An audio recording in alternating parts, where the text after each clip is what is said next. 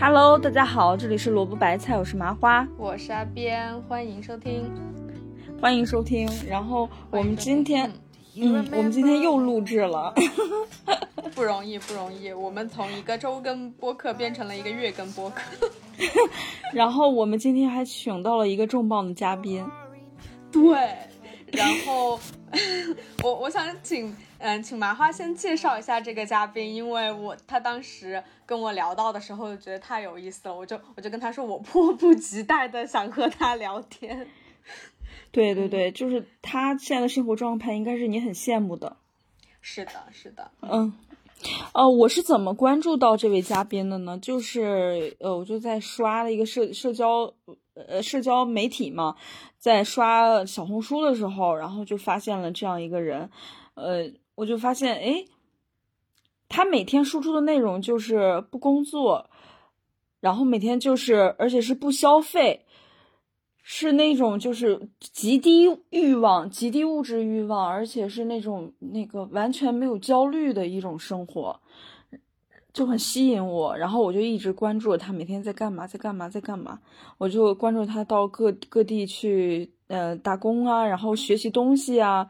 然后我看他最近好像也在卖东西，反正就是一直在关注他的生活，就是一直，而且我知道我跟他是老乡，他也是石家庄人，所以 一直就想跟他好好的聊一聊，他是怎么能够做到这样子的。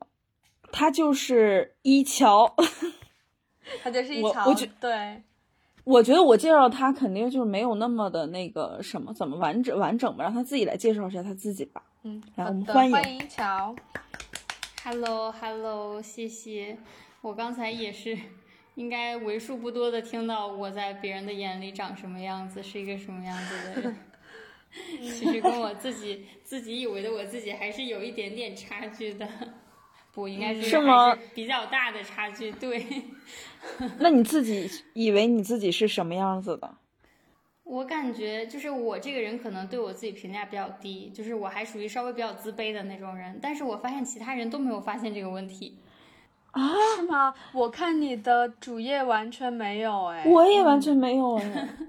对，所以我每次听到别人评价，我就觉得，咦，好像还挺挺有挺有差距，挺奇怪的，挺神奇的。对，就比如说我物欲特别低，其实是我做不消费游戏的那一个阶段。哦，对，然后我出去各地打工，其实是我在辞职之后流浪的那个阶段，义工旅行，嗯嗯，就是对我来说，可能这个事情是完整的，但是就是它的起因、它的经过、它的结果，但是我发布到呃平台上面，大家看到的其实只是一部分内容，然后从一部分内容里面去看到的对应的那一个我，所以你可能就会发现。呃，低欲望不消费的那个人和流浪的那个人，包括现在在卖东西的那个人，好像不是同一个人。嗯，那如果请一桥就是呃完整的对自己下一个定义或者是自我介绍的话，你会如何介绍自己呢？嗯，我感觉我现在应该是在体验和探索自我，还有人生，就是所有的都是体验。嗯嗯。了解，嗯，那你有没有就是说想达成一个某种结果呢？你比如说，我想体验成一个什么程度，我想把我体验的过程输出成一个什么东西，所以你就是只是想体验什么？体验和探索。对，对我是一个完全没有计划的人。所以大家会发现，我做一个事情是靠三分钟热度。这个三分钟热度有时候长，有时候短，但是它会从极热到极冷，然后消失，或者是达到平衡。然后我就开启下一个项目了。嗯，那你最享受的、最享受的过程是什么样的？你最享受中间的哪个阶段？嗯，我最享受一开始就整个人会特别的亢奋，然后会越来越深入，深入到极点。然后后面就慢慢淡化了，就对这个事情可能体验到，因为我的本身要求不是很高，我觉得哎，体验了达到我自己的要求了，我好像就对它失去了那些热情，然后就去等待下一个有缘的项目再出现。有缘的，我的，我的天呐，好好啊，这种感觉。嗯，其实我们今天的播客，我真的就很想围绕着一桥的这种生活状态，就是纯粹的体验，然后没有任何功利性的目的，嗯，然后呃如此的自洽的去安排自己的生活。就是这，这是我目前为止，就是我我看到你的主页，以及我听到这样说以后，我会觉得我很羡慕的一种状态，但是却是我现在就是我很想追求，但是我又觉得我有点做不到的一个状态，所以我就是非常的羡慕。所以今天的真的就是我列提纲的时候，我列了好多我很好奇、很想问的问题。对，我我也想说一下，我刚刚听到一桥形容自己状态的感受，行吗？我先插一句话。我觉得就是我是第一次，我见过很多像一桥这样生活的人，就是标榜自己不焦虑、不内耗，然后探索世界。但是我没有说，我第一次听到如此具体形容自己享受在哪个阶段的人。你比如说，我会，我我见过，我见过很多这样的人，然后我会问他们，我们说你真的享受这种生活吗？或者是你最享受哪种阶段？很多人是答不出来的，因为很多人对于。探索生活方式，这种生活方式也在进行探索。嗯，然后一桥他给我的感觉就是他能够完全具体准确的形容出自己，就是引照在哪个阶段，具体哪里快乐，具体引照哪种快乐。我是，而且他说完这个之后，他说最开始那段时间最快乐，然后那个热情升腾起来，再慢慢的熄灭，我好像就真的感同身受了一样。因为我前段时间看了一个采访，我跟阿边发了，我说也是一个很好的选题，就是一个农村妇女画家叫王柳云，我不我不知道阿边有没有看那个采访，他里面有一句话很震撼我，嗯，然后那个主持人问他说：“你现在就是一个农村妇女，现在五六十了，经历了特别多人生的坎坷之后，而且被男人辜负很多次，因为她前夫家暴她。”然后骗他钱什么的，然后那个主持人就问他说：“你现在还相信爱情吗？”然后那个网里有人说了一句话，还蛮震撼我。他说：“我我相信爱情啊，我为什么不相信爱情呢？我只是不相信男人带给的爱情。”他说：“我只要对一个事物产生了感情，我这就对我来说就是产生了爱情。我觉得一个小花小草很可爱。”我爱上他们了，我就对这些小花小草产生了爱情。我对只要对这个世界上的一种东西、一件项，就像，呃，一桥说的项目或是一个事事物，我产生了感情，我就产生了恋爱。对我一般会称为对，我就产生了恋爱的感觉。就像刚一桥说的那句话，说这个事儿最开始的时候，我对他充满热情，然后达到一个顶峰，然后再慢慢衰落下来。我觉得这种对事物的形容很像爱情。他他产生了恋爱的感觉，可以说在这这些事情，所以他能感觉到享受快乐，挺好的。就是我一个联想吧，一个联想。嗯，好，那那我们现在要不就正式开始，就是就一桥现在的状态和做的事，我们来跟一桥聊聊吧。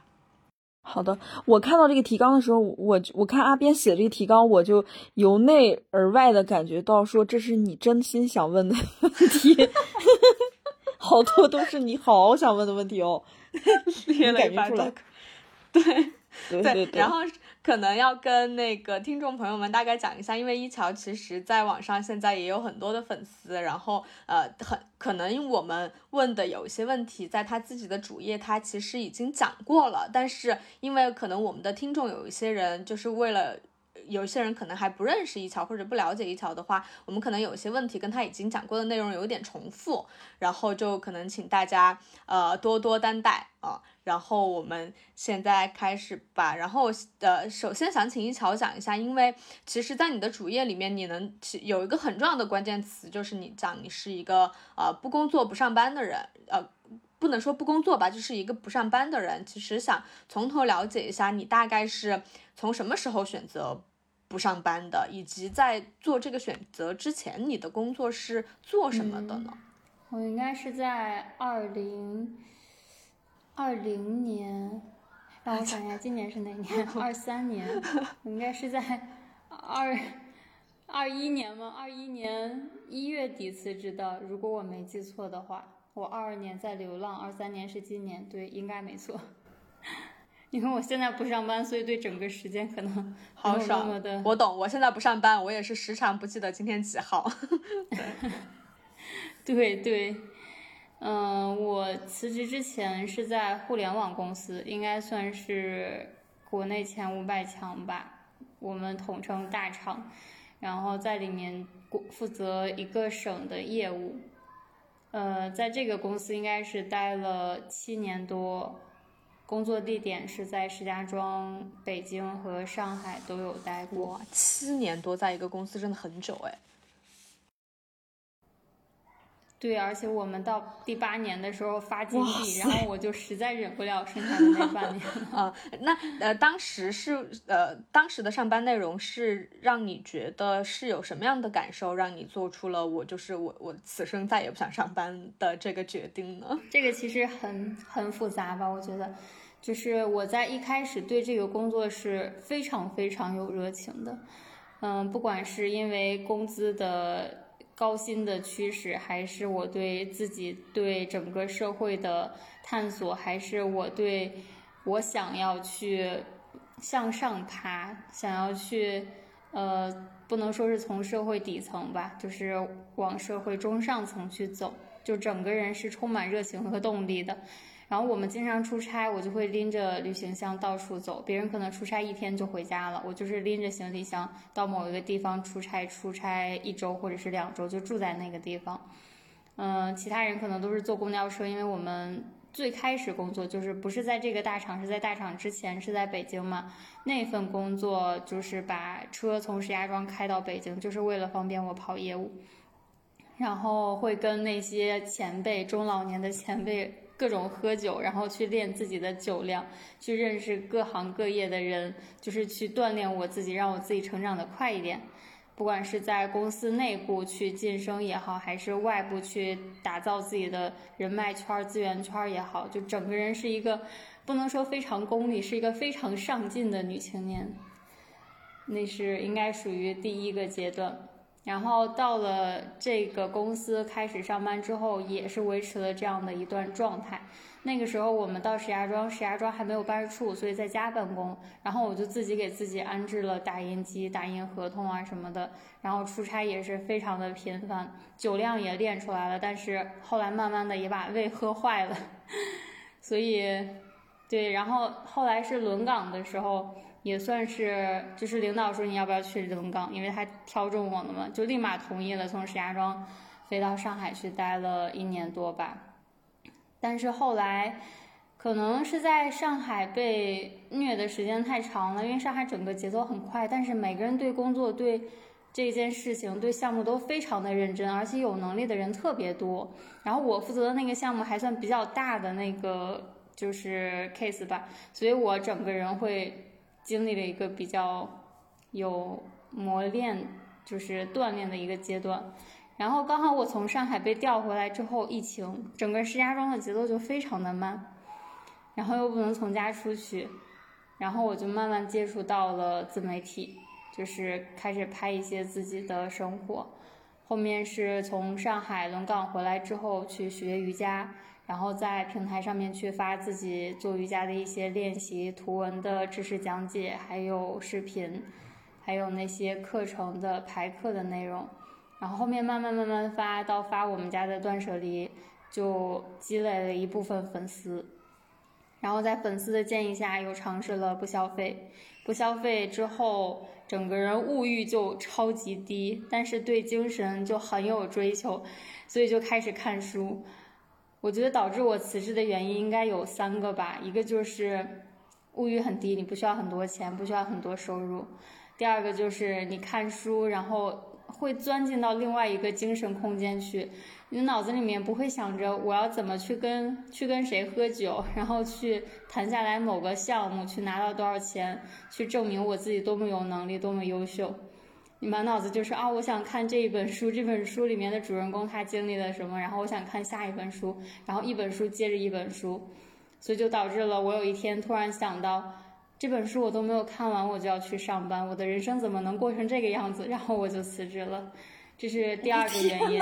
对，然后第三个原因也是比较重要的，对，就第三个原因是因为我做自媒体的时候，其实逐渐有一部分收入了。收入来说相对比较稳定了，然后会会给我最大的差距是，我接一条广告的钱，可能顶我上班一个月的工资的收入。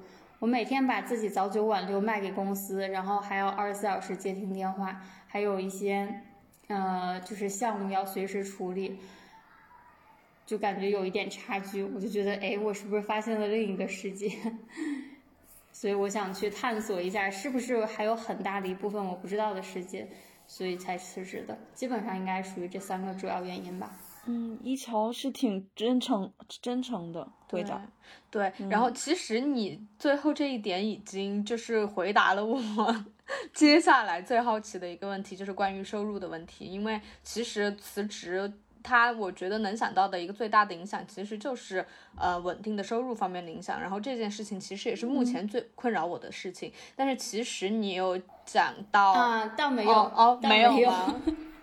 对这个我还是想要展开说一下，就是我当时辞职的时候，我是做了最坏的打算的，就是我有一个高薪稳定的工作，我把它辞掉了，然后如果我辞职之后有一天我不想做自媒体了，或者是自媒体没有收入了，甚至是因为当时我辞职的目的是想要读书行路嘛。甚至有一天，如果我不想看书了，我也不想去流浪去看世界了，那我整个人是不是就废了？如果这个最差的结果我能接受的话，那我一定是辞职的。所以当时我是可以接受这个最差的结果的。我觉得这个最差的结果并不可怕，所以我就辞职了。然后那个收入其实是有必要担心的。就比如说我那个小红书，就是最早做的那个平台，粉丝最多的那个平台，收入当时最多的那个平台，到目前应该是有一年多不接广告了。就是自媒体有发生我辞职的时候预想的那个比较坏的结果，但是我现在还过得好好的，所以。所以刚才是是麻花说的还是谁说的？真的收入的稳定的收入不是很不是很不是特别重要，不是完全必要的那个条件。我我想问一个问题哈，可能有点那个，有点直接，就是你觉得目前可能是你预想到的一个比较坏的情况发生了，就是你在辞职之后赖以生存的那一个呃平台，可能现在没有太多稳定的收入了。然后我也有看你的呃内容，好像是你。放弃了一个可以恰饭的那个领域，然后去做了一个有一点转型，去做了一个不太能够呃变现不太好的一个领域的呃内容。但是你现在觉得这件事情是你可以接受的，这个后果是你能兜得住的。那呃，他为什么能够兜得住吗？住呢？是就是我我其实想问的就是经济方面，他为什么能兜得住？是呃存款吗？还是什么呢？嗯，我做那个不消费的游戏的时候，其实很怕大家说你很有钱，所以你很有底气，或者说你有存款，你才敢去这么做，你才可以，呃，处于这个状态中。所以我给我自己做的游戏规则就是，如果我的收入过万，过万的那一部，呃，过万的那前一部分是要打给我爸妈的。就比如说，如果我挣了一万一。那我就给自己留一千，然后把那一万打给我爸妈。如果挣了一万零一，那我就给我自己留一块，然后把那一万打给我爸妈。所以从不消费开始，我整个游戏都是这样的。对，我觉得这个是对我诱惑力最大的一个一个地方。可能我有点，嗯，怎么形容受虐倾向，就是想要去探索自己的那个边界到底是在哪里。我还有一个问题，就是你现在物欲还是很低吗？呃，这个我想想怎么讲啊。嗯，刚才那个问题好像没有说完。就还有一个部分是因为不消费阶段，我知道自己每个月会花多少钱。就比如说我每个月平均花二百，我只要有能力每个月挣二百，我的生活就是不会出现大问题的，就是在我的正常生活中。所以这个也是就是辞职的一个很重要的因素。如果当时我每个月还是支出一万多、两万多，我是绝对不可能也不敢辞职的，因为相当于我的生活发生巨变。但是那个时候我的生活已经巨变了，我每天就只有一日三餐的支出，所以我觉得我自己一个月挣两百块钱应该是问题不大的。对，我有一个呃很直接的问题，就是你有房租这方面的压力吗？或或者是房子贷款按揭这方面？我没有房租，但是我有一个很坑的，对我有房贷。我是在一八年最贵的时候买的房，每个月要还款四千。对，那这方面的压力，呃，有带给到你现在经济上需要做什么，或者是焦虑之类的吗？现在没有，然后那个辞职的时候也没有，因为辞职的时候我想的是，如果我还不上贷款，我就把房子卖掉就好了。哦，那你现在你的收入能够抵，能够就是交上这个房贷吗？啊，现在是可以的呀。哦，OK。所以其实就是你算一笔账，只要你的每一个月的支出和你的收入这方面只要能平衡的话，你就绝不焦虑。对，呃，不太准确。就是如果我自己有能力赚到钱的话，或者我知道我自己有能力赚到钱的话，就不会焦虑。那我我还想刚刚继续问那个问题，就是你现在还是呃，稍等我一下下。好好好，稍等我一下下。我家来我家来客人了。好。嗯，明天上午我爸爸拿工具来，然后帮我装。这是四个上下铺。四个。啊。我想这边摆三个，然后这边摆一个，啊，嗯，然后你就流浪去了。我就让这个房子自己还贷款了。看看睡衣嘛，都晾干了。好的。你你俩随便玩一会儿，我开会。对我我聊一会儿。Hello，我回来了。Hello，哎，哎，不好意思，刚刚好像听到你说你要让这个房子自己还贷款。这是一个关键信息，对，所以是目前你的这一个房子，你是有打算要把它做成类似 Airbnb 还是什么的吗？你们其实今天选的这个时间特别好，就是为什么我一开始能解答你们那个呃有关热情，就是我享受这个事情哪个阶段的问题。是因为我上周五下午六点做了十七个小时的卧铺到江苏南通去进了一批睡衣，就卖睡衣，然后卖到前天的时候，就是已经回到石家庄，呃，回到石家庄，然后有一天晚上失眠，就整个人大脑还是属于亢奋的状态，就感觉有点开窍那种，然后突发奇想要把我们家改成青旅。所以今天、昨天、昨天想好的这个问题，然后今天去买了四个上下铺，然后从网上买了床垫、三件套、拖鞋，所以两个 两个创业的项目就挨到一起了。哦，你的行动力真的很强诶！你昨天想清楚的，你上上我们现在是周四，你上周五 去了一趟，然后做了一个项目，然后第二，然后回来的路上。想清楚了第二件事情，不到一周的时间就已经把东西都买好了。呃，差不多就还没想清楚，就是这个事情我要做，然后先买，买完之后再说，先先开始再说。嗯，哎，真好。然后对，如果接下来的话，马姐刚刚是不是有一个问题要问？我一直憋在心里，如鲠在喉。你你说你说，我想问一下，就是一桥，你现在物欲还是这么低吗？就是。还是只是当时你做这个不消费实验的时候很低，现在就是没有物欲吧，算是，而且在亢奋的阶段，不止没有物欲，就你废寝忘食，想不起来喝水，想不起来吃饭的那种。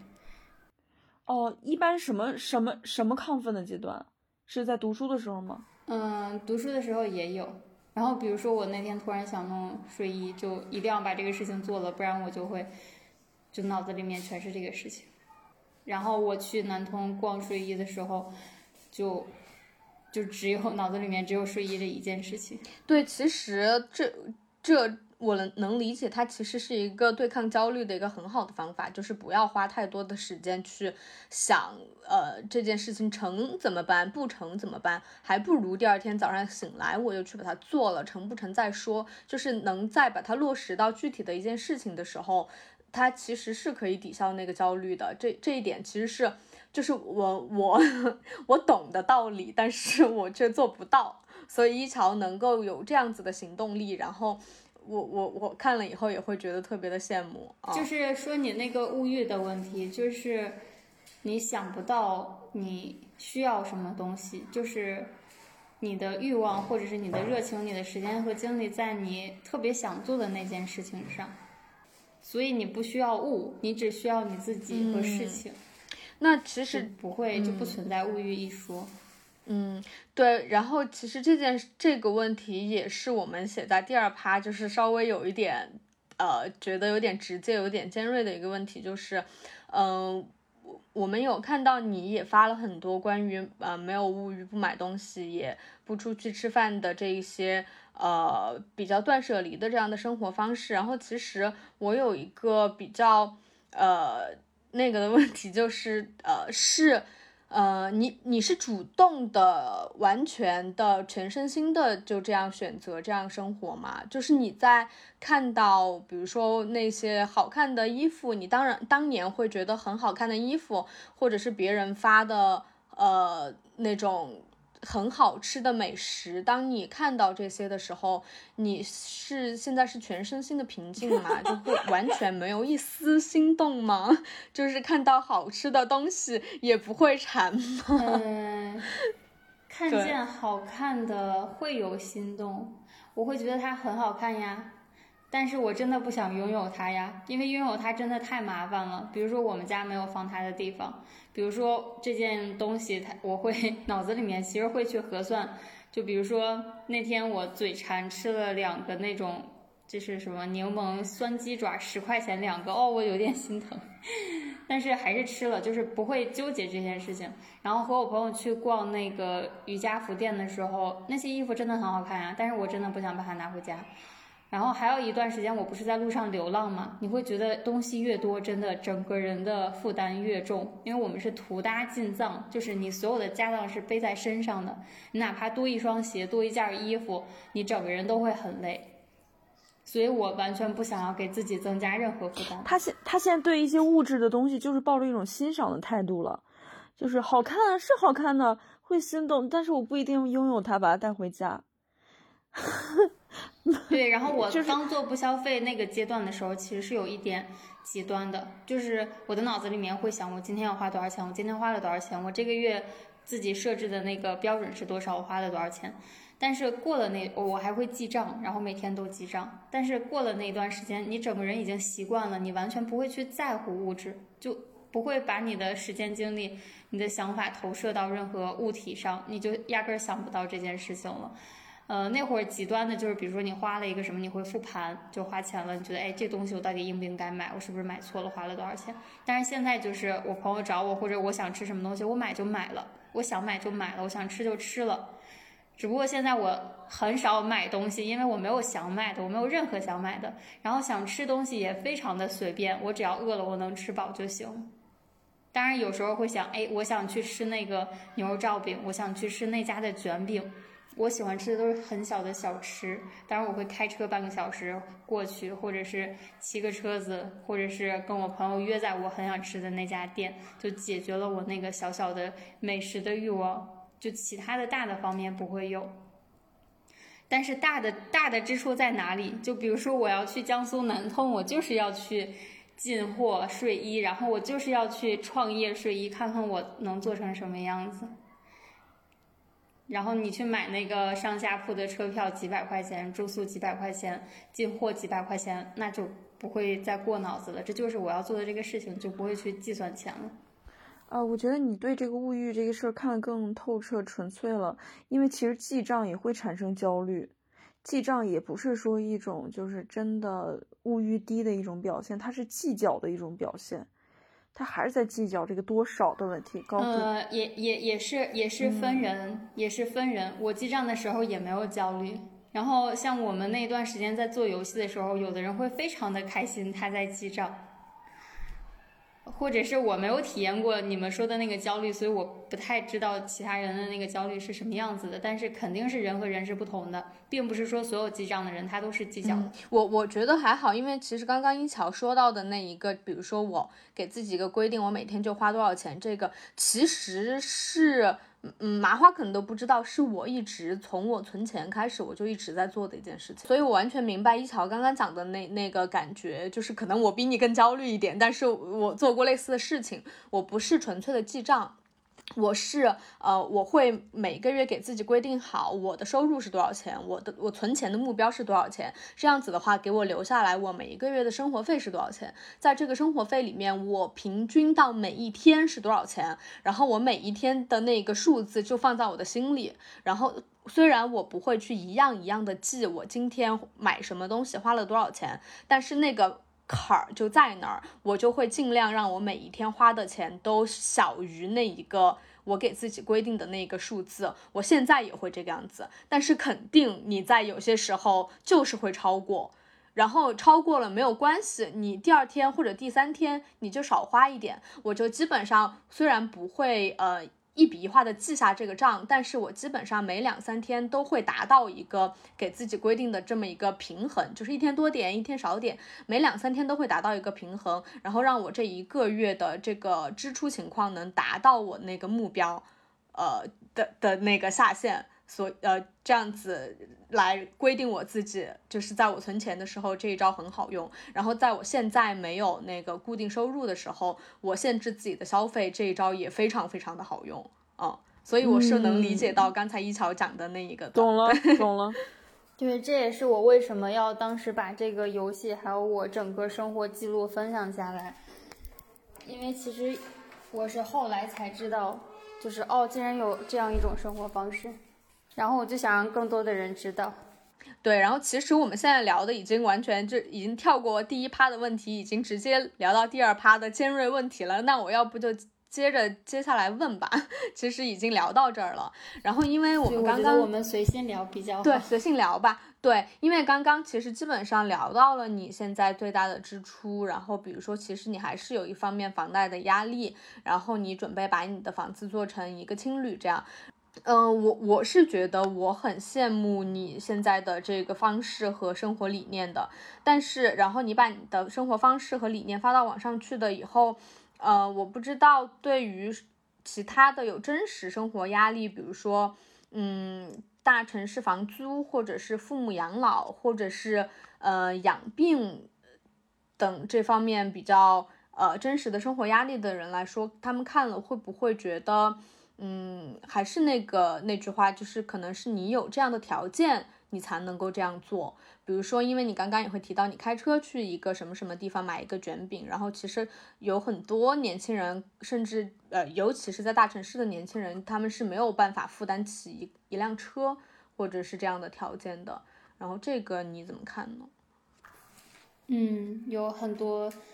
粉丝或者是网友都有这种想法，然后我也遇到过比较极端的，就是他私信骂我，就是骂的特别特别的狠，他就是觉得你怎么这么那个词叫什么小小小布尔乔亚什么？还叫什么？对对对，我知道我知道，就是矫情的小。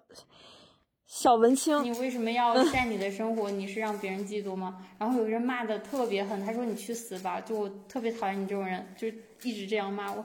然后我一开始其实是觉得，哦，怎么会有这种人？就是我发我自己的生活，我不知道哪惹到他了，他怎么会有这么大的情绪？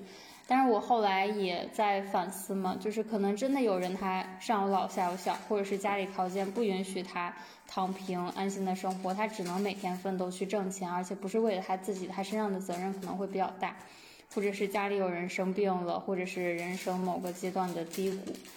嗯，但是我觉得我不是在宣扬，就是我没有在号召大家不上班。我只是在展示一个我目前的状态，然后包括我现在就是创业啊，或者是有收入的部分也都会分享出来。我记得一开始我是做不消费，只分享我的支出的部分，然后我后面怕大家误会，就是误会，嗯，你每个月花这么少的钱，你不工作什么的，所以我后面把我的收入的部分加入进去。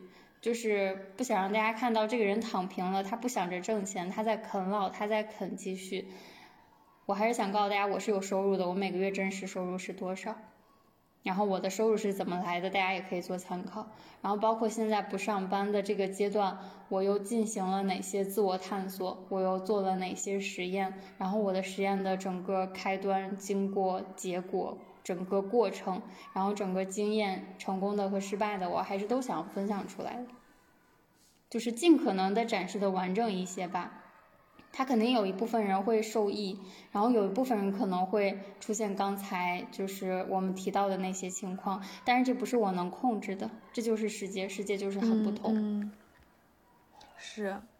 对，因为像你刚刚提到了你的那些还是在创业，然后卖睡衣，然后做呃青旅的这方面，然后你把你的如何有收入的这方面分享出来，然后我作为一个呃你的受众和一个观众，我最大的一个感受就是，我觉得我松了一口气，嗯，这是我刚刚听完以后我非常真实的一个感受，就是我我本来看到就是刚开始看你的主页的时候，就是在。呃，还不知道你如如何取得收入的时候，我看了以后，我是心里面有一点点的嫉妒、困惑和，可以这么说，真的可以这么说，就是我很我很真实的就这么承认，我就会心想，啊，那他一定不用租房呀，呃，他有车呀，他住在老家呀，我会这样想，我也会这样想，我也想自。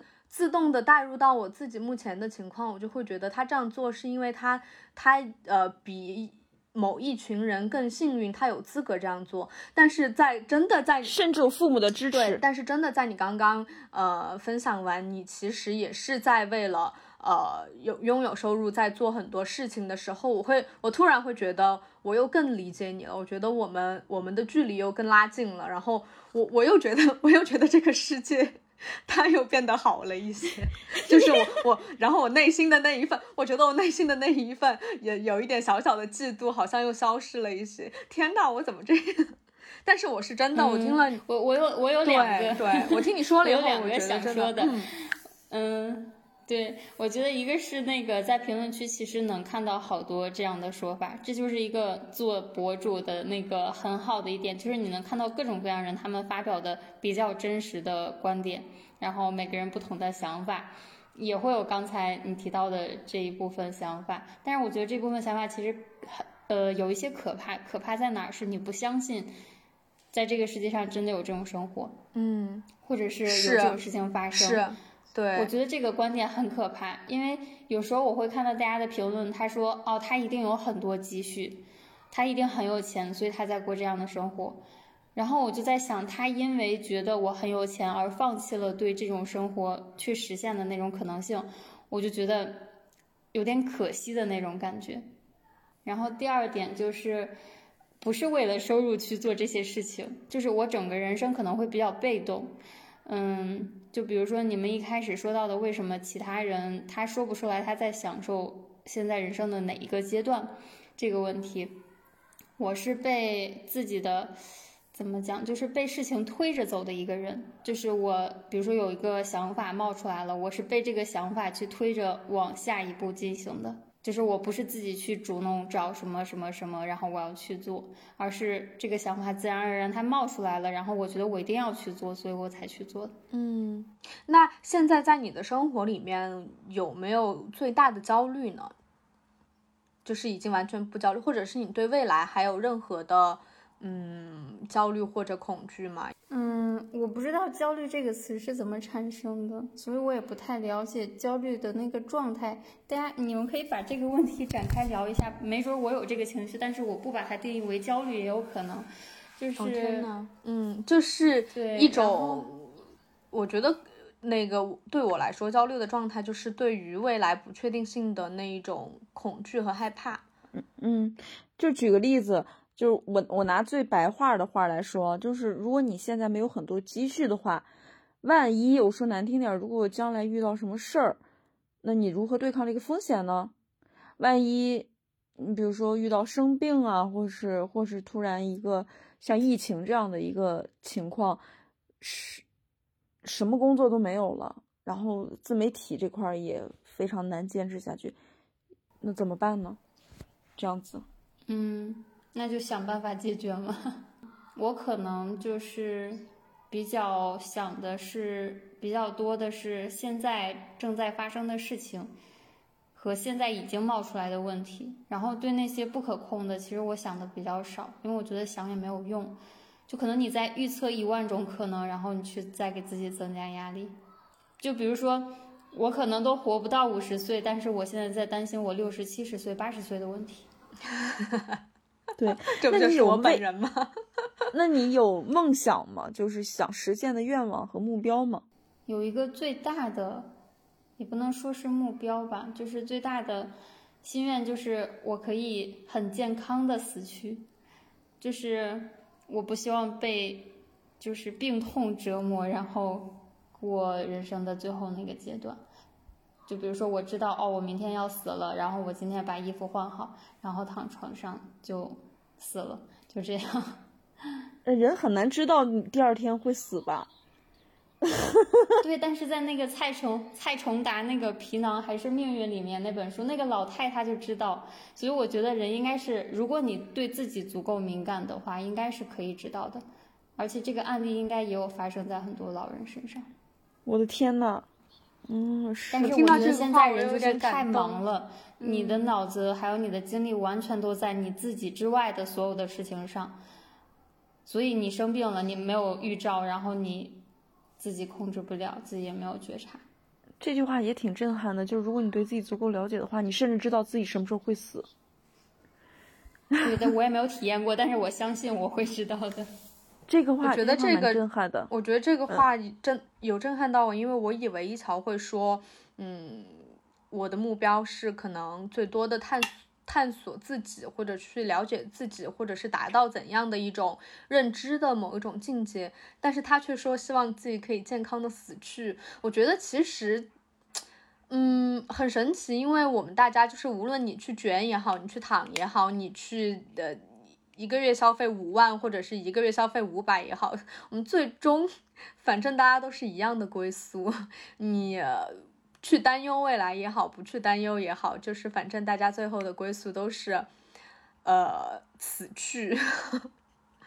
这样讲好虚无哦。可能很多人担心生病的问题，但是你会发现那些担心生病的那些人，他们还在精神内耗、身体内耗，然后吃垃圾食品、吃很辣的那些东西，然后喝酒，情绪不稳定，去吵架，去怎么样控制不住自己。但是他们是，他们也很害怕生病，然后他们在为了防止生病的时候没有钱，而去让自己拼命的挣钱，但是又把身体搞垮了，然后可能会导致生病，就整个在恶性循环。其实刚刚的谈话其实有让我想到我前两天读完的一本书，那个《悉达多》，我不知道你们两个读。读读过这个没有？黑塞的，黑塞的，对对对。然后这这本书也是大家都说读完这本书以后就是要谨慎，因为读完容易出家。其实我觉得一桥的状态，我我不能说有点像悉达多，我觉得有一定的共性，因为悉达多他就是一个。呃，出生于呃印度最高种姓，然后是非常有钱的一个家庭，然后他决定去呃当苦行僧，决定去呃断食，然后去在身身体上最折磨自己，折磨完了自己以后，又把自己投入到那种最呃奢靡的生活中，去感受这个世界上最奢靡的金钱呃性，然后感受完了以后，又把自己投入到。轮渡，然后把自己整个的 physically 的投入到嗯劳动当中去，就是用自己的一生去践行了这个世界上所有的东西，然后最后就是安静的死去。我觉得，嗯，反正我觉得是有某种共通性在这里面。嗯，而且他每一件事情都能做到他的极限，而且是全人类不可能、不太可能达到的那个极致的程度。对对。所以真的是，哦，那我还想问那个一桥，你现在是有男朋友吗？嗯，这个话题，嗯，我想想怎么讲。我现在的男朋友是高二的时候谈的那个，这应该有十六年了。然后我今年三十二岁，应该有半辈子了吧。嗯，但是我们两个是在一四年还是一五年结的婚，但是在一六年还是一八年离的婚，我忘记了，我记不太清了。嗯，我们中间应该有很长一段时间是彼此不联系的状态，然后后面又联系上了，现在又继续谈了多久？应该是不到半年，对。但是现在感情超级稳定，而且很有意思的是，我经常会拿我们两个现在的状态和一些事情和我们两个之前相处的那个阶段去对比，就发现两个人的变化真的都超级大。我觉得麻花挖掘出了一个宝藏问题，然后要不就请一乔讲，我也是讲一下这这中间的这个婉转是怎怎么个过程吧。嗯，可能还是人的转变比较大吧，就是当时我比较。工作狂就整个身心投入到工作上，整个人特别上进，但是他相对来说没有达到我心目中的那个要求，或者是没有，我觉得他没有跟上我的节奏，然后就经常争吵吵架，我就特别讨厌当时那个动不动就发脾气，动不动就哭，动不动就惹出来一些很大的事情的那个泼妇，所以就。断掉两个人的关系了吗？你曾经是那样子的吗？对呀。哦，跟你现在真的好不一样，真的变了很多的感觉。嗯，那现在就是你说你们又重新和好，大概有半年了。然后，呃，他如何看待你现在的改变和你现在选择的生活方式呢？嗯，我们没有深入探讨过这个问题。嗯嗯。但是你有说到你们现在的感情就是已经非常稳定和平静了，然后你觉得这在这里面和之前相比是什么东西改变了，然后让他能做到这样的平静呢？嗯，可能两个人都成长了吧，然后现在应该比之前更同频一些了吧。之前可能我觉得应该是我的问题比较多，就是我想把它变成。我想让他成为的那个那一种人，我喜欢的那一种人，然后只要他做不到，或者是跟我的想象有偏差，我就会很生气，就是对现状无法掌控的那种愤怒，然后就会引发非常多的矛盾。然后现在就是他开心就好，就是就是你现在对他已经完全没有任何要求了。对，我希望他。可以过得开心一点，然后过得很幸福的那种。就比如说一些很小的事情，就比如说他之前可能玩手机打游戏，然后我就会看着非常不顺眼。我觉得我一整天都在工作，我在喝酒，我在挣钱，我在试着努力提升我自己，但是你竟然在沙发上打游戏。你表现表现出来的可能不是你为什么在打游戏，就是你看他哪里都不顺眼，就是。就是那种，那现在，然后现在就是，他在打游戏啊，他很开心啊。然后他去健身房健身了，他很开心啊。这件事情就是能让他很开心啊，他很开心，我就很开心了，就这种。哎，你觉得造成这种转变的原因是什么？嗯，可能我之前就是一个是对他期望值太大，然后你会把一些可能性放在他身上，然后你对未来的期待很高，就比如说我一定要成为。行业精英，什么白领，然后我要赚很多钱，我要住很大的房子。但是你发现对那个目标有一点点偏离的时候，你整个人就会，嗯，对现状非常不满意。但是我现在没有对未来的那个目标了，我现在是觉得我现在生活的好就行。哦，原来是专注在未来，现在专注在当下。对，之前可能也会把自己的专注力。精力投投射在其他人身上，但是现在更多的就是对自我的探索，所以其他人不会影响你太多。我有一个问题，我突然想到的就是，呃，一乔，你现在的呃这个转变是，呃，你以前的那些追求，对事业也好，呃，对个人提升也好，那些追求，你现在，嗯，可以说是放弃了。你是觉得，嗯，那些东西不。不再值得追求了，还是说他们太太累了？那个累的程度让你觉得它不值得了，还是你觉得还还是什么呢？我觉得我之前的状态是你不知道你想成为什么样的人，你想过什么样的生活，所以你在追求一种大众都推崇的，觉得这条路一定不会错的那条道路去走。但是当你发现你自己喜欢什么的时候，那条路就已经很不重要了。嗯。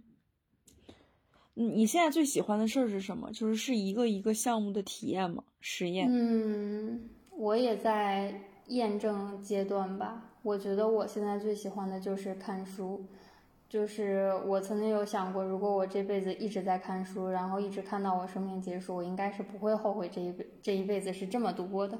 嗯，那你会会把看的东西会输出出来吗？就是写出来吗？我看你有写公众号，然后你还有写其他的吗？我看书的话，如果想输出的话会输出，如果不想输出的话不太会输出。然后公众号基本上写的是跟日常生活相关的更多一些。读书笔记，我一个是觉得自己读的不够深刻，没有什么 值得分享的；还有一个就是自己消化，其实读完了这个满足感就已经有了。哦，那你其实对自己也没有说什么所谓输出上的压力，就是走到哪儿是哪儿，想到哪儿是哪儿，开心就行。对，对，就是这件事，我觉得最重要的就是你可以做你不想做的事情，你可以不做你不想做的事情，然后。在你不做你不想做的事情的同时，你才会有时间和精力去找你想做的事情。然后，当你做你想做的事情的时候，你这件事情就是你最重要的事情，其他的就都无所谓。哦，那我还有一个问题，就是你作为一个自媒体博主，我看你的你经常要更视频、剪视频嘛，那这件事情你有现在有感觉到厌倦吗？我感觉到很烦，压力很大。没有哎，尤其是在他没收入之后，就更没有了。你会你会规定一个自己规定一个月更周更这种，或者是怎么样，一月一月更几次这种吗？嗯，在不消费那个阶段有，因为那个不消费阶段做的是日更，所以那个时候有压力。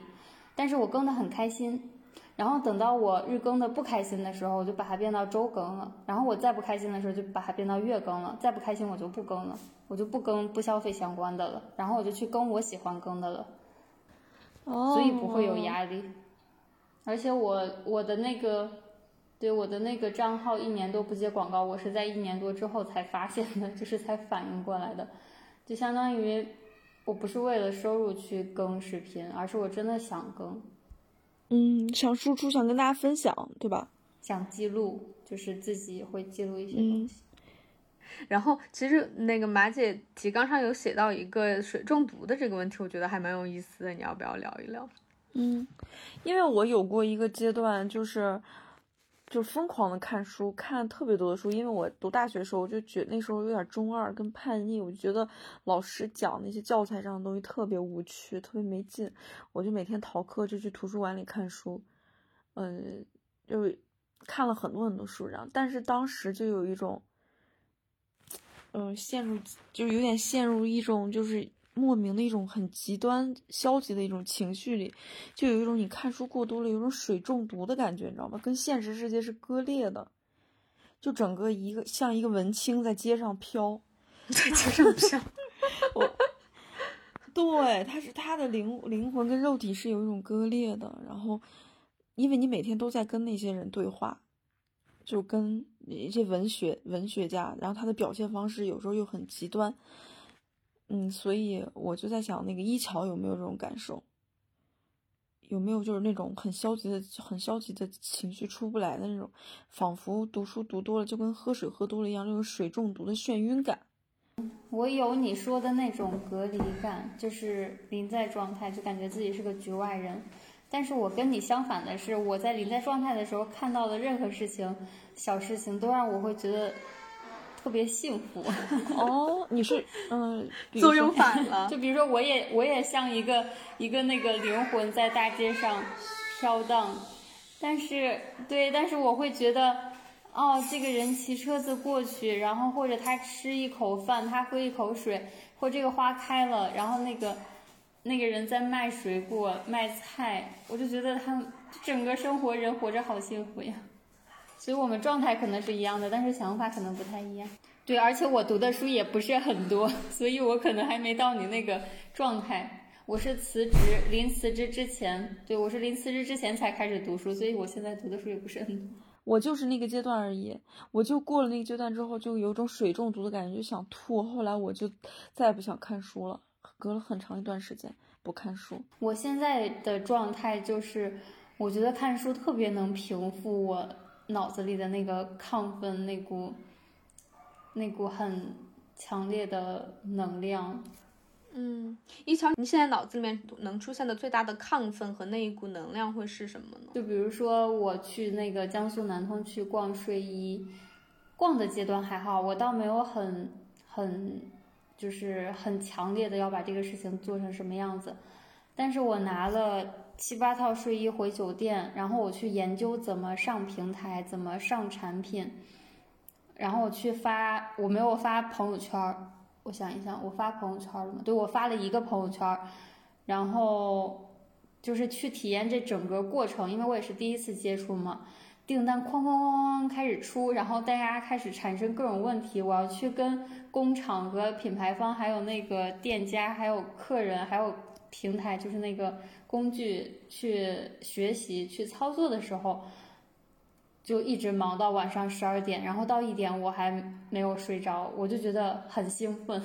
然后第二天我又很兴奋的去去又跑了两家工厂嘛，然后又做对接，然后从南通回来，呃，还有不能说有计划，但是不是具体的计划，然后就还在这个事情里面，包括那天晚上失眠，其实是因为下午和我朋友见面聊天，晚上喝了点酒。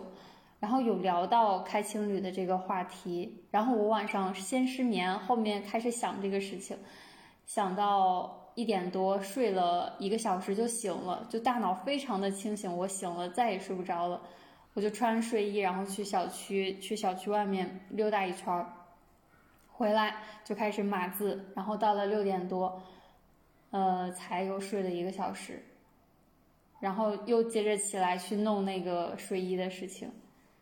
然后接着马上就开始搞民宿，就是搞情侣，就去买床，然后去买其他的各种东西，然后去问那个开民宿的流程需要哪些，这叫什么资质，然后去研究平台怎么上线民宿。然后马上要 马上又让我兴奋的事情是今天几号？二十三号，我报的那个普拉提的教培班就要开始了。它是一个七天的集训，就是从早晨八九点到下午五六点，全天都在里面上课。然后我就想着，对我可以七天，然后被人虐，然后去跟我的身体沟通打交道。晚上我还可以拿小伙伴练手去复习资料，很可能我这次也想把它整理成一些图文或者是视频，分享到各个平台上面去。就我很喜欢这种。集中式的做某一件事情的阶段，我整个人就会很亢奋。呃，哎，我听完以后，我觉得我我们又更近了，因为你你其实只是不上班，你不是不工作了，然后其实你也是会有呃，会因为某一个项目而去全神投入的这种兴奋和亢奋感，就是还是就是又是很立体和很真实的。对，但是有一个很自由的点，就是，比如说睡衣这件事情，我的热情度已经下去了，就是我应该是在但你不是刚开始吗？对，我的，我就是三分钟热度，就来得快，去的也快，先极热后极冷，然后中间找平衡。就是前两天的时候，我觉得可能整个流程跑通了嘛，然后我就看着我们家的这一堆睡衣，因为我拿回来很多。呃，样货我需要自己去穿，然后去洗，然后去看这个布料缩不缩水，有没有起球的情况，然后这种类似的。所以我们家现在有二十套睡衣吧，我就觉得这么多睡衣在我们家放着，真的又占地儿，然后我又用不到，就很浪费。然后我也不太明白他们，因为我看后台的订单嘛，觉得大家买一套两套就够了，为什么要买三四套？然后是不是我在为这个地球产生一些负担？然后还因为我搞睡衣这个事情开始，我只有在火车上的时候短暂的去看书了，所以这几天我没有超过两个小时的看书时间。我整个人和人链接的太多了，我把自己消耗的太累了。然后我需要平复的时候，我还需要去看书，才让自己平静下来，去和这些我认为世俗的东西去脱节。所以这件事情我现在就已经不是很喜欢了。然后他就在很被动的接单。我之前是全天工作，我现在只有上午处理订单，我下午已经不管他了。对，所以我的热情或者这个体验过去了。那你会坚持做下去吗？呃，如果我还想做，我就做；如果不想做，我一定不会做。哎，我其实突然发现，我我很能理解，其实我现在的生活状态跟怡桥有点像，就其实是有一点像的，就是很自由的生活状态，没有全职的工作，呃，然后我可能唯一不像的就是这个心态上的一个的自洽和另一个的焦虑，然后因为我现在也是。我完全能够 get 到一桥，就是我做所有的事情，我现在完全只是出于我本心，我想做我才去做。如果这个事他后来烦到我了，那我就停下。然后其实还有另外一点，就是我觉得其实这个世界上没有什么工作，就是全职八个小时的工作。你想我们之前，就是每天坐在那个办公室里面八个小时，其实是用不了这么长时间的，因为你让一个人完全一整天八个小时。呃，完全全全身心的投入到那个工作里面的话，人是会被逼疯的，就是你没有办法，你会去呃带薪拉个屎，你会去楼下买一杯咖啡，就是没有办法。完全做到八个小时沉静下来，坐在那里上班。所以其实我觉得，无论什么工作，其实一一天要是能够沉静的坐在那里三到四个小时，我觉得差不多就能够处理完了。如果这样子能够处理完的话，就是一个非常理想的一个工作的状态。所以我也完全能够 get 到一桥说，呃，刚开始做睡衣的时候，每一天从早到晚都是这件事情，真的会让人烦，因为它好像重新又变成了一个。一个 full time 的一个上班的事儿，然后其实现在把它变成就我就只上午可能几个小时处理这件事情，其实我觉得这对于于一份工作或者是一个正经的项目来讲，它基本上就是够的，就是它没有必要就是让你一天整个八个小时的时间全部都沉浸在那个地方做，它会非常非常的消耗自己。嗯嗯，对。那我还想问阿边一个问题，嗯。你说你自己对于没有就是 full time job 就全职这种工作，你内心是有点焦虑的，是吗？对对，但是我刚我跟你说，嗯，我跟你说，刚刚经过我们这一个小时跟一桥的聊天，我觉得我的焦虑如果是百分之八十的话，现在是百分之六十，真的，真的，这就给你治好了百分之二十。我跟，我跟你说，完全不是恭维，或者也不是任何，真真的不是，因为我觉得首先。呃，让我百分之十消解下去的点是一草刚刚说希望自己可以健康的死去，我觉得这一句话顶一万句，其实就是所有人到最后都是这么一个终极目标呀。终极目标不是说我要成为 Elon Musk，对吧？Elon Musk 不是一个终极的目标，终极的目标都是健康的死去，这是所有人最后的大结局。然后我觉得这是一件事儿。第二个就是其实像一桥说的。呃，其实道理我都懂，在聊天之前，道理谁不懂啊？对吧？就是呃，三三年以后的事情没有必要担忧，然后呃，可能有一百个方法会呃一百条路会发展的这个路径，你没有办法控制，你也不用去担忧。就是道理我都懂，但是就像一桥说的，可能很多人他不愿意相信这个世界上真的有人这么活着。但是今天我跟一桥聊了以后，我发现这个世界上真的就是有人这样活着，这个世界上真的有人可以做到，呃，用很低的物欲去仅仅满足自己的口腹之后，然后就完全只追求，呃，自己本心想做的事情，不为了任何功利的事情，只是为了赚到自己足够生活的这个费用就可以了，然后剩下的事情就是去读书，去探索自己。就是我之前也是很想这样做的，甚至我现在的生活状态已经无限接近于这个了，但是我却，我我却带给自己很大的压力，因为我不相信这个世界上真的有人可以这个样子生活，并且从中获得快乐。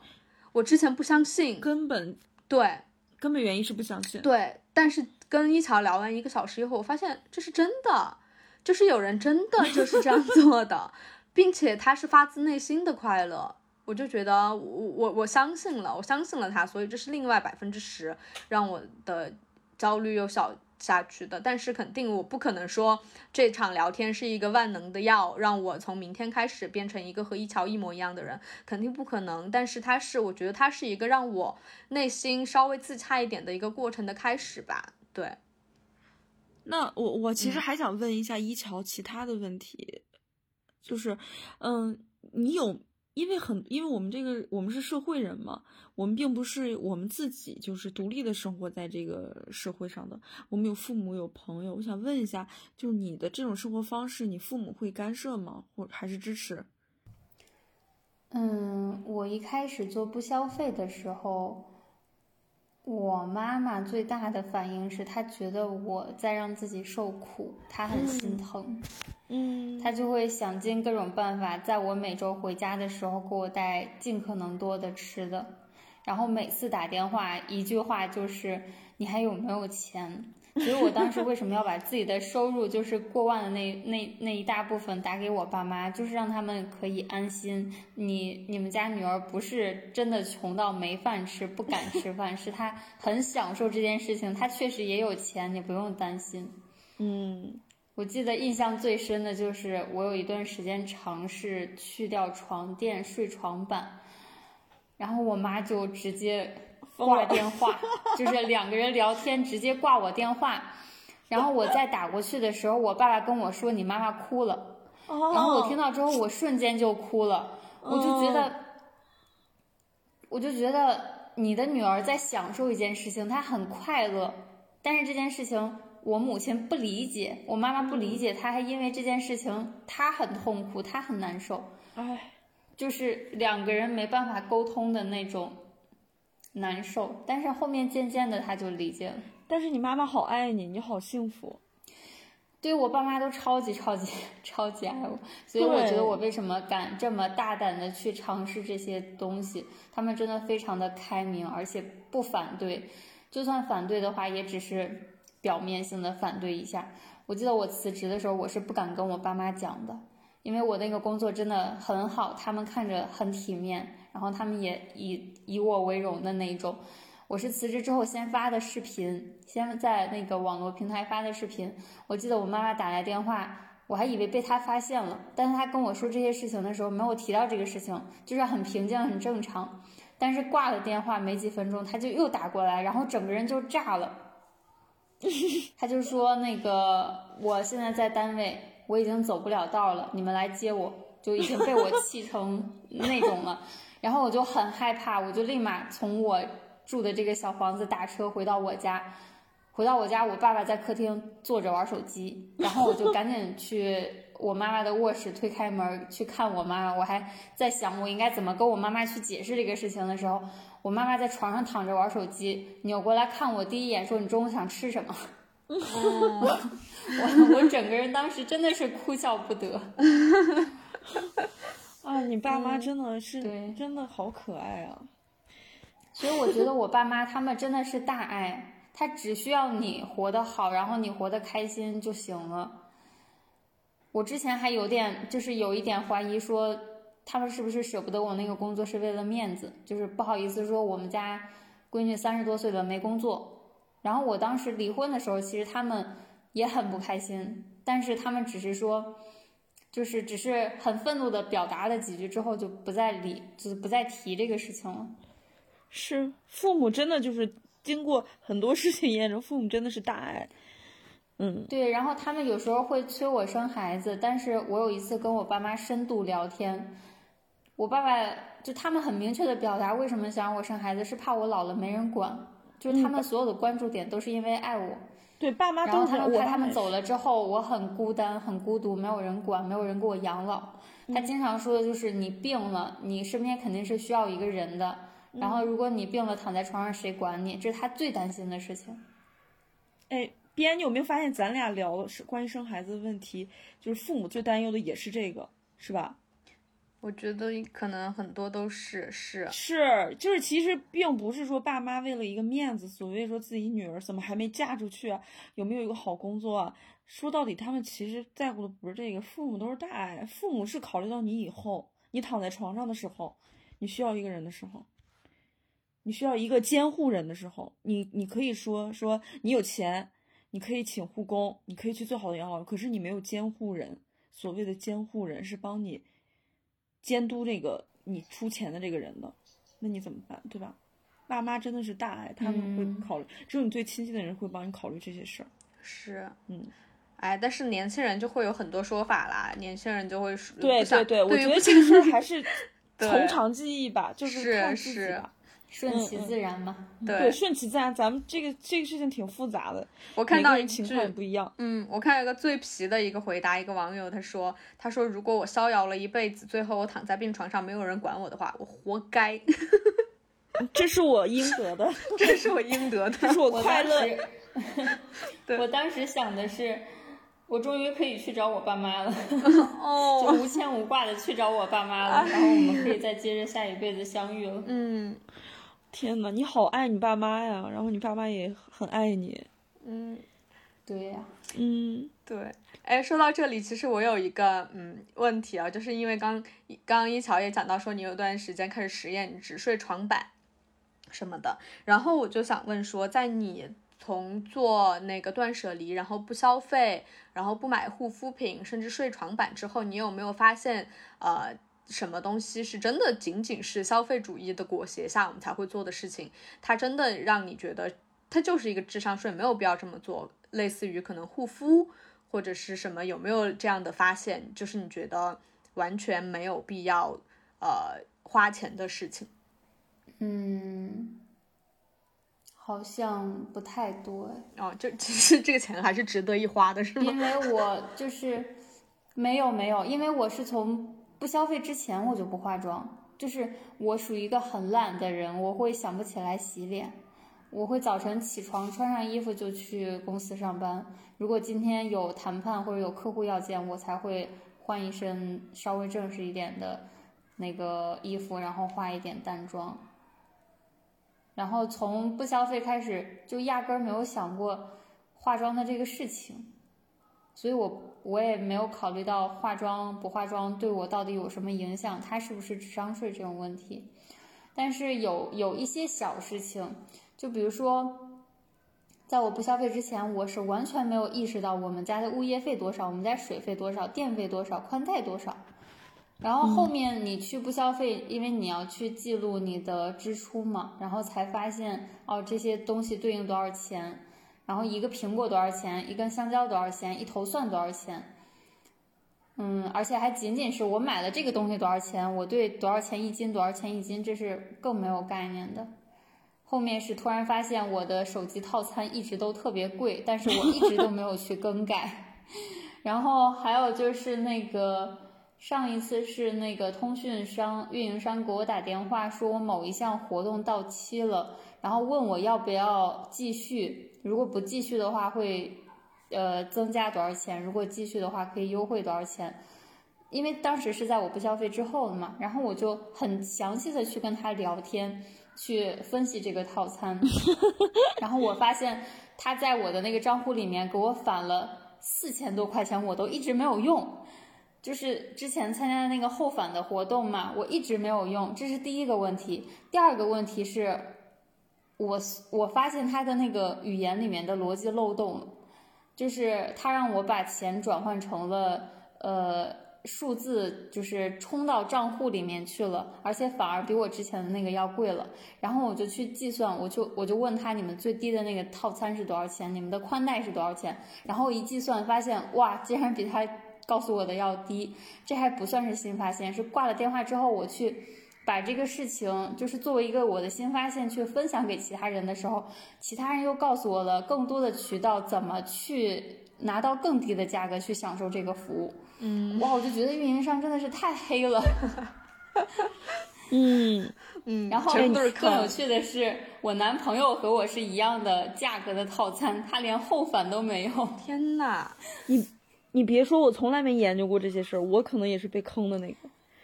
对，之前可能你就觉得哦，这是官方电话，然后他说的是新套餐，他能查，他在他能在后台查到我所有的信息，但其实他是外包公司，他是给运营商服务的，然后他在做自己的业绩。哦，天呐，好坑啊！我就觉得这个事情好恐怖。嗯，这个能播吗？能吧，这个没什么，能播能播。能播，嗯，对。然后像你们说的智商税，因为我现在不会花大钱，所以不存在智商税的问题。然后之前买的那些东西，你不能把它称作是智商税，因为确实是你当时的那个呃情绪值，你当时就是很喜欢它，你就是很想拥有它，嗯，其实都是在给自己买单，给自己的想象买单也好，给自己的未来买单也好，给自己给自己消除恐惧也好，都是在解决自己的自身的一些问题。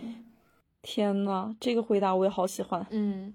只是说，现在他们对于你来说，呃，只是可欣赏的东西，而不是一个需要拥有的东西了。嗯，对，就是更多的是你想不到这些东西，就是你说的化妆啊、服装啊、奢侈品啊，包括什么其他的，你想不到，因为你自己的，就是我发现我辞职不工作之后，我的时间还是不够用，我每天想做的事情都好多。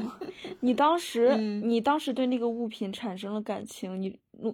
你冲冠一怒为红颜，为人家花了钱，你过后激情褪去了，又觉得人家是智商税。起码当时他为你提供了一些情绪价值，对吧？让你当时爱人家的时候叫人家小甜甜。对，对你当时想着自己每天都可以用，然后自己可以变成一个什么样的很美丽的样子，然后你发现你自己没有用或者用完没有效果，然后你就去怪他。对，所以就是也没有说什么所谓智商税吧，就他当时确实让你开心了，这钱花的就值。对，然后还有一点是我不是现在从自媒体开始慢慢慢慢去创业了嘛。然后创业就涉及到交易，就要做生意人嘛，然后就要去赚钱嘛。我就发现善良的人或者是文人，他一定是赚不了大钱的。赚大钱的人，他一定是，他一定是不善，不是很善良的人。怎么讲？就比如说我在普洱的时候，其实我们全家，因为我爸爸爱喝茶嘛，我们去那个普洱的茶厂去转了几天，然后我就突发奇想做了一个茶包，里面有十一种茶，有二十三颗。呃，那个茶饼、茶珠什么的，做了一个小礼包。我第一次创业，这不能说是创业，第一次挣钱做交易这种事情，就为数不多的一次。我爸妈也不是生意人，他们是上班的人。我妹妹也不是那种对钱特别敏感的人。然后我们忙了三天，定的那个茶叶的价格，那个茶商那个老板跟我说：“你们定的太低了。”但是你让我加十块二十块，我就觉得我好黑呀！这明明就就这么点钱，你让我加这么多钱去挣。但是在这个过程中也是一个成长的过程，因为我后来发现，我只去看这个茶叶的成本了。我还要，其实我应该把它的包装，还有那个打包的箱子，还有快递的费用，甚至包括我和我全家的，还包括你自己的时间、人力成本，还有我自己的那个创意点，以及包括那些人买了茶叶他不满意他退货的那个风险以及成本都要计算进去。所以后来我就和自己和解了，就是没有挣钱羞耻感了，并不是说我左手。呃，一百块钱拿了，我右手一百一卖了，我挣了十块钱，我心虚，就那种。但是，但是有一些人，就比如说，如果你想挣大钱，就比如说我明明可以卖出去一万单，但是我一单就只挣十块钱，和你明明可以卖出去一万单，但是你一单可以挣一百块钱，是不一样的。一个是很大的钱，一个是很小的钱，但是我自己没办法说服我自己去挣那个大钱，所以我只能安安心心的挣小钱。你刚刚说到挣钱羞耻羞耻感这个事情，我太能我太能感同身受了，我和你一模一样啊！为什么呢？因为我现在。对，因为呃，其实我们家也是，我们家所有人没有做生意的，所以我其实对钱也不是特别的敏感。然后我爸妈也都是拿死工资，然后其实在我辞职之前，我的人生也是拿死工资的，所以我就完全拿工资拿习惯了，我把我自己卖了，我一个月拿多少钱的那个工资钱就可以了。对，然后在我开始做自由职业一段时间以后，我发现我跟人谈钱的时候，我巨羞耻。包括我出去给人拍照，我定价的时候，我就会隐隐约约的觉得，我价定这么高，就是人家 凭什么要来找我拍？就是人家都已经确认了以后，我然后我写的是，如果你确认要找我拍的话，就是先提前付一半的定金。我跟人家说这件事情的时候，内心都有点羞耻。我会觉得你都还没有进行服务，你就要收人家一半的钱，你当不了资本家呀！我真当不了。然后还有包括我我我接国内的工作，然后像策划的工作的时候，嗯，人家让我开价，我说出那个数字的时候，我也会觉得有一丝羞耻，就是我我内心知道这件事情可能最多花我八个小时。但是我却要了一个这个样子的价，尽管人家已经同意了，但是我会觉得有一点心虚，哦，这种感觉。我一个我一个是心虚，然后一个是担心我自己的能力。就比如说我这个配的茶包，它到底符不符合大众的或者是买买家的那些口味？比如说我买的睡衣，它质量到底过不过关？然后那些人到底喜不喜欢？比如说我接广告，然后我拍的广告到底能不能满足品牌方的要求，就会质疑自己。对对对对，所以我每次都是做一个最坏的打算，然后我会跟大家说，睡衣不满意你一定要退货，不能让它浪费了。然后你一定要想好再下单，你一定要理性消费，你买一套就够了，这套你能穿十年，就这种，就自己在拉扯的那种。对，赚赚个钱都。对，然后如果那个茶叶他不喜欢，或者是寄丢了，或者是我心虚了，我就要再给他补寄一包，就那种，就自己赔钱我也得让自己安心的那种。你们是赚钱，不是偷钱。我也是，我也是。我跟你说，我宁愿让自己赔 钱。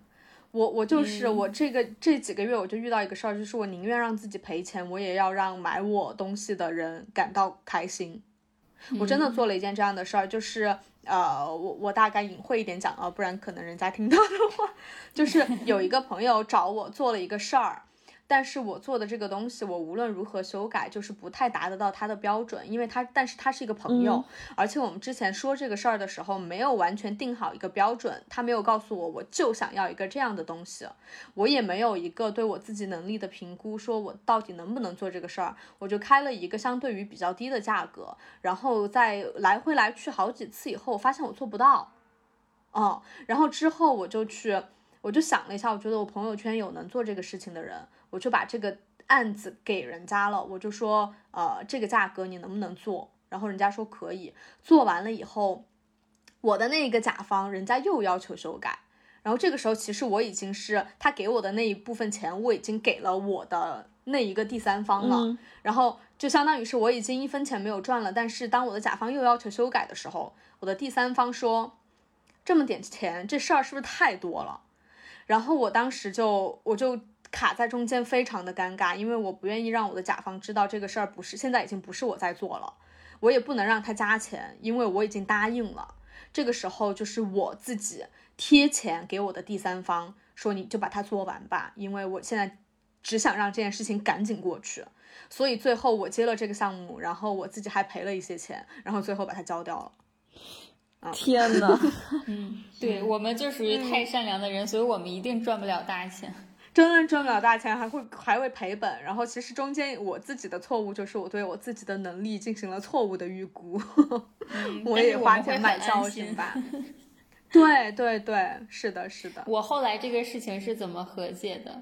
就是，嗯，就比如说卖茶叶那个事情，我后来发现我定价定低了嘛。然后我一想，我爸妈还有我妹妹，我全家人在那儿帮我选东西，然后选那个包装、打包去发货，然后我自己又每天在处理那些订单，我为什么不能这挣这个钱？然后包括这次弄睡衣，我男朋友跟我，我们两个坐了三十多个小时的火车，然后跑了那么多家工厂和店面，然后我我还怕睡衣出问题，我自己还拿了十几件，还有两三千的货。我为什么不能加一部分钱？就现在有一点点慢慢和解了，但是我还是没办法加很多钱，因为我没办法说服我自己。嗯，还有就是有一个很有意思的是，我不是在做公众号嘛，然后你会发现有一些呃，不能说是直接的品牌方，它应该是 MCN，就是中间的那个机构，呃，这叫媒介。他在投的时候，他会去使劲压你的价格。就比如说，按照我目前的浏览量，我的报价是一千五，然后他会从八百或者是甚至是五百跟你讲价，就是我们现在资金不足啊，或者我们没有合作过呀，然后我们要看一下数据啊，然后你看五百能不能行？我说不行，然后八百能不能行？之前的话，比如说我报完一千五，然后他说便宜点嘛，然后我就会哦那一千四吧，或者他直接说一千二、一千三吧，然后我懒得跟他计较，或者是我觉得对方也挺不容易的，我就同意了。但是后来遇到什么事情，就是他们会从很低起价，然后会发十几句一直在模拟，就是你报价一千五，我从一直跟你讲价讲价，然后一直在讲价，然后以各种理由，什么理由，比如说今天周五啊，让我过个愉快的周五啊，或者我的同事新来的呀，然后他还没有产生业绩，或我这个月没有开单什么的，还能这样？拒绝对方的时候，对，然后我一直我一开始会心软，后面我就觉得。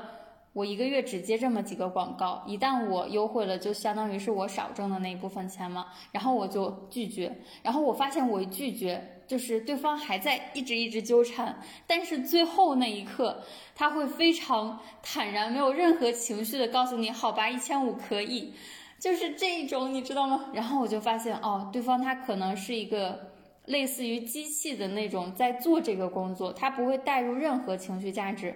因为我当之前是担心我拒绝他，他会不会伤心难过？他会觉得生活或者是工作怎么这么难？嗯，对，其实他没有，他真的没有，他只是为了达到他的目的，然后再一直一直一直。所以后面我就拒绝的非常坦然，我就不可以，不可以，不可以。是。因为反正就是那个跟你对接的人，他拿到的预算也是公司的预算，跟他本人也没有什么关系。他只是行，那我就不知道了，我也我也不纠结。他这个跟你讨价还价，而且其实他们讲的那一些理由比较机械。我觉得他们讲的那些理由是，比如说今天周五，或者是我是新来的之类的东西，其实跟你的产出的这个产品的质量没有任何的关系。所以作为一个旁观者来说，我觉得你坚持自己是对的，对吧？对，就是我之前可能会带入一些情绪，因为我觉得对方也有一些感情在里面，但是我后来发现他的是假感情，就没有必要。等对等，我觉得他的那个什么，他这个讨价还价行为就是一种机械的打工人行为，机械话术。你不同意算了，反正我就是你总得来几个来回，对吧？然后最后跟老板汇报说，我讲过了，讲不下来。对，就是，但是我也能理解他。对我能理解他，就比如说他如果真的能讲下来一两百，那是他多的收入，可能他我就是可以多说十几句话，我去多要来一部分钱。当然我也能理解他，他也没有做错任何事情，这是他的一种工作方式而已。对，好，马姐，你还有什么想问的吗？我原来准备的一些问题，我就发现，其实就。我突然想想明白了，想通了，我也知道一桥是什么人了，就没有必要问了。你比如说我问的这个问题，就是说，如果财富自由，你最想做什么事儿？然后我就想到一桥，其实现在他财富自由不自由，不需要这个事儿，做他自己想做的事儿。我觉得财富，我我这个问题就是站在还是站在未来，站在一种站在一个未来的一个角度在问，他已经不在乎未来的事儿了。时间是硬通对吧？我现在是时间自由。时间是硬通，Oh my god！对，我就觉得干什么的 签个性我我有时候会问很多人，就是如果你不用为钱担心了，你会做什么？然后你会发现他要做的那个事情很虚，就可能那件事情他压根儿都没有做过。有很多人说我想去环游世界，但是他。没有走出去过，他不知道他是不是真的喜欢环游世界。就比如说我去流浪，我觉得我应该很喜欢流浪，我可以流浪很多年。但是我流浪了半年多，我发现我特别想家，然后我就回来了。我带着我全家一起出去旅居，我以为我们可以走很长很长时间，结果一个月我爸妈就想家的要死要活的，要一定要回家。对，所以，所以你说等你财富自由之后，你想去做的那个事情，那个事情真的是你喜欢做的吗？你到底喜欢多久？你付出前面这么多的代价，牺牲自我也好，去谋取钱财也好，去达到的那个目标，是不是你真正喜欢的？当然，也可能是因为我三分钟热度，就是我体验的太多了，我发现有太多的事情都夭折了，或者是三分钟热度过去之后，我就没有热情了。那我没有必要去为那一个可能去牺牲我现在说的很对，掷地有声。那我那我哪把这个问题问阿边呢？啊，财富自由啊？对，呃，我我不知道，我没有想过，因为我觉得这个世界上没有真正的财富自由。因为你说马云财富自由嘛，Elon Musk 财富自由嘛，他们财富很自由，但是在财富自由的同时，它一定带来的是更多的责任，比如说公司经营的责任。阿里巴巴经营的责任，SpaceX 经营的责任，就是这这两方面，他们是一定是一体两面的。所以，你说马斯克他自由吗？他可以，他可以明天就上火星吗？他上了火星，他的公司怎么办？这这这财富的自由，同时也在绑架着他嘛。所以我觉得这个东西，我觉得不太成立。其实我我觉得财富对对，可能财富这事儿就没办法绑架这些伟大的人。对，但是他们但是追求这些事儿。但是我觉得另外一个，我又觉得很好的想。呃，一个思维方式是刚刚一桥说的那个词，就是不再为钱担忧了。其实我我觉得追求的是这个，而不是所谓的财富自由，而是不再为钱担忧了。你有三千万的时候，你可以不再为钱担忧了；你有三百块的时候，你也可以选择不再为钱担忧了。就是呃，这只是一个呃那个比方哈，就是要不要为钱担忧。以及选择如何的一个生活方式和支出和消费的方式，其实是这个是自己可以控制的嘛？就像呃一桥现在，你不能说一桥已经财富自由了，但是他可以选择在自己能控制的范围内，不要再为钱担忧了。我觉得这是我我想要追求的一个呃一个状态。对，然后在做到了这个状态以后的话，最想做的事情当然就是能尽可能的呃。读书，然后旅游，或者是，呃，去探索自己还能做什么样的事情吧。嗯，我我觉得跟一桥聊下来，还有我之前自己的经历，我就觉得你不被什么绑绑架，你就是自由的。就是我也可以说，一桥现在是财富自由的，就我也可以说我自己财富自由。就是我我也其实是一个欲望不怎么高的人，就是阿边你也知道，嗯，我们也一起生活过。就是，嗯，你对钱没有那么在乎的时候，你物欲没那么高的时候，你就是财富自由，而不是说你拥有的无穷多的时候，你才叫自由。因为总有人，你既然追求这个数字，总有人比你多。你是百万富翁，还有千万富翁，还有亿万富翁，还有马斯克呢，还有马云，是吧？你你只要被这个东西绑架，你就不自由。所以我就是说，我可以，我我现在就是财富自由，然后。如果你有，你也不被时间绑架，你就时间自由；如果你没有年龄焦虑，你也是空年龄年龄自由，时间空间都自由。我怎么今天聊完？嗯，我今天聊完，我突然发现自己不仅财富自由，还时间自由。所以你非常富有，你是非常富有的人啊！是的，对啊，谢谢大家。你只要不被什么事情绑架，就是还是那句话，就是你无欲则刚嘛。你你没有这个东西，你就是一个很刚强。很坚强，刀枪不入的一个这么很强大，很刀枪不入的一个人，你就是自由的一个人，对吧？是，嗯，对，我觉得那个财富自由它不是最重要的，最重要的是你财，你如果你财富自由之后，你想做的那件事情，那件事情是最重要的，而且它不是建立在财富自由之上的。就可能比如说，我最大的愿望就是可以每天看书。那一日三餐就是为了吃喝谋生的钱非常非常少，所需要的那个钱，那这个钱如果我有了，我是不是可以每天看书？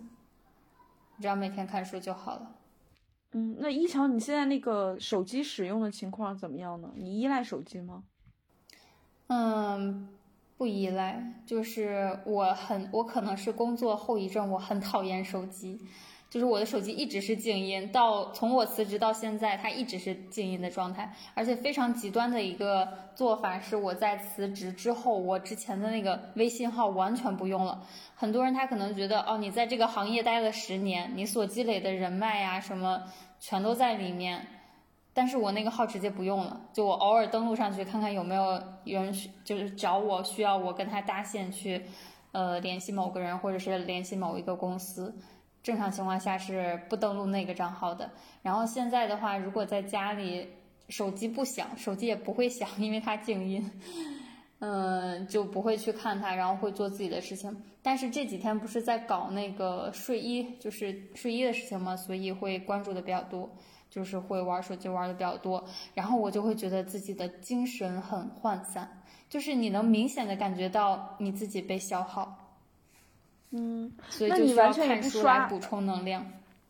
哦，那你也不不刷社交媒体，也不刷短视频是吗？完全不依赖这些？对，我是一个从来不看别人 视频、不看八卦、不看新闻的博主。上次我们参加了一个就是聊自媒体的那个会议，然后他们都很专业，就是他们会去分析标题、封面，呃。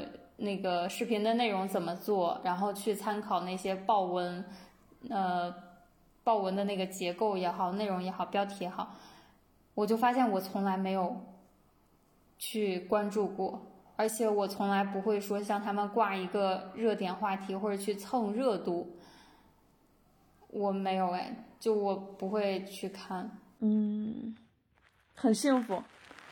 我觉得能不玩手机真的很幸福。我现在不是在做青旅吗？我们家一直没有宽带，我也不想安宽带。然后我还在想，我是不是可以用这个青旅？对我是不是可以用这个青旅让大家戒掉手机？就是你只要进入这个空间，就把手机收起来。你可以打开，哎，这想法很好。你可以打开铃声，因为有人有急事，他一定会打电话。如果不打电话，他一定没有急事，你就不用管他。嗯，很棒，这想法很棒。所以我现在的电话就只有我爸妈，还有我男朋友，还有我妹妹，就其他的都很少。好爽，我好想进入这种状态。你可以体验一下，做一个实验，向他学，向一桥学习一下。可以，我，但是我我其实现在最想做的实验，哎，其实跟这个无关，就是我很想。啊，因为我现在在英国生活嘛，然后我就很想，我不希望我自己所有的内容的吸收都是中文的，这样的话我很难，就是对于我找又说到找工作了这方面就很难有帮助。我就很想做一个实验，是我可不可以一周或者两周我借到中文的社交媒体，我只通过英文的社交媒体和英文来进行，这是很好的一个知识的收入。试试。我就觉得我好功利哦，我不知道。我监督你。好吧，如果我开始的时候我就告诉你们，然后你们就监督。行行行。好，然后最后可能用想最后用一个问题来收尾今天的呃聊天吧，就是想问一下一桥，就是可能我们的听众里面也有很多就是现在上班上的很烦，然后很想真的要不然就辞职回家算了的这这样的人。呃，可不可以用你的经验来大概告诉一下大家？嗯，如果你真的很想辞职，你真的不想上班了，你真的想所谓用自己的热爱来谋生的话，呃，如果你有这样的想法，你需要做怎么样的准备，以及会不会这中间有什么坑，以及呃，如果你是某什什么样的状态，就建议你不要这么做，有没有这样的一些建议对这样的朋友？嗯，我个人经验。只能基于我自己的经历和我自身的条件，就是比如说，如果你现在有经济压力，就你一定需要这个收入的话，你其实可以安心先挣钱，因为你确实有压力，你不得不工作，不得不挣钱。但是你可以在做本职工作或者是有这个主要收入的同时，去做你喜欢的事情。然后去给你喜欢的事情留空间，让它慢慢慢慢自己生长。可能在它生长的过程中，你就会有会带来其他的一部分机会也好，收入也好，或者是你的新的想法也好。然后等到时机成熟的时候，你可以再去考虑辞掉你的本职工作。但是在你做本职工作的时候，因为是你不得不做的事情，所以你尽量不要内耗，因为你知道你是为了收入去做这件事情的，你不得不做。既然不得不做，那就开开心心的做嘛，就是尽可能让自己去开心的去做这件事情。然后在你有就是机会比较成熟去做自己喜欢的事情的时候，就不要担心太多，除非你真的是有压力，然后你去解决收入的钱的问题。然后再把其他的时间留在你的热爱上，然后你的热爱自己会生长出来。就比如说我流浪在路上，自媒体没办法呃接广告，没有收入的时候，大家建议我写公众号，所以我现在主要收入是公众号，它是后来才长出来的，它是我辞职呃半年之后才长出来的一件事情，然后在后面去做睡衣也好，去做青旅也好，还有。中间做的一些卖茶叶，还有其他的一些尝试也好，都是自然而然发生的，就是你不用担心你挣不到钱，它会慢慢的长出来的。只要你给这件事情足够的空间、时间和精力，让它自己去生长，一定会有结果的。当然，这个结果可能不只是钱，但是一定会有精神上面的巨大的收获。你这句话又又治愈了我，因为我现在你你说的这个状态就是我现在嗯的想要靠近的一个状态，真的，嗯嗯，因为我之前在辞职之前也会考虑很多，就是做最坏的打算，然后我还担心这些事情发生了会怎么怎么样，但是后面慢慢的，你发现这件事情真的发生了，但是它已经变得不重要了。比如说我当时担心的我自媒体没有收入，后来我都一年多不接广告了，然后我才发现这个事实。就人的转变。但是这个时候你已经能够接受这件事情了。对，而且你在慢慢的靠近那个本真的自己。你本真的自己其实能量非常的大，只不过被我们忽视了。好。谢谢一桥，然后麻花，因为他的他三分钟之前他的 iPad 没有电，所以他已经下线了。对，哦好，对对对，然后呃，非常感谢一桥今天的分享，然后嗯，看我们下一次如果有机会的话，等我们再都成长一段时间，我们再来聊天。嗯，好的，我再跟大家分享我的青旅做的怎么样。对，好呀，好的呀，我很期待。我感觉他应该会遇到很多有趣的人和有趣的故事。好呀，那先谢谢一桥。嗯嗯，好，谢谢。好的，谢谢，拜拜。嗯，拜拜。